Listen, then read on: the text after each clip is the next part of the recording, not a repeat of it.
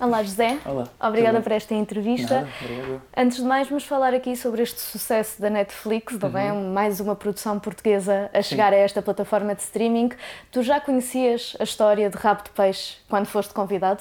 Eu já, eu já conhecia vagamente, lembro-me de, de ter ouvido falar da notícia, não na altura em que aconteceu, porque foi em 2001 e eu tinha 3 anos, mas, mas lembro-me de, de ouvir falar. E, e, e como premissa para esta história é, é, é quase. é- parece inacreditável, não é? Eh, Estávamos há pouco a falar que parecia uma coisa que, se fosse totalmente ficção, nós diríamos isto nunca, isto nunca podia ter acontecido. Sim. Mas, mas sim, conhecia vagamente e depois pesquisei um bocadinho sobre, sobre esse acontecimento, mais pelo lado histórico da construção da personagem, de como é que era Rapto de Peixe em 2001 e, e próprio São, São Miguel, a própria ilha. Ah, mas, mas sim, mas sim, só, só conhecia assim, vagamente.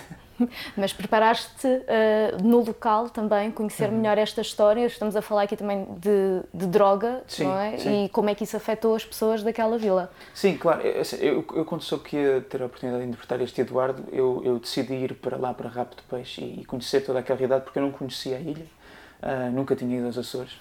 Um, então, ou seja, o meu primeiro contacto já foi diretamente para, com este intuito da, da série e, e fui diretamente a Rapto de Peixe, ou seja, ao contrário do que, se calhar, todo o turista que, que vai conhecer um, uh, faz pela primeira vez. Mas, hum, aliás, eu, eu, eu estava no outro dia a falar com um amigo meu que até considero ter sido uma sorte isso, porque eu conheci eh, em Rapto de Peixe pessoas extraordinárias. E, e a, a, a gênese de, de, de Rapto de Peixe é muito saber acolher bem, o receber de braços abertos. A porta das casas está literalmente aberta para te, para te receber e para pedires um copo de água, por exemplo, se estiveres a jogar a bola. Eu dou sempre este exemplo que eu acho que é de uma generosidade eh, imensa.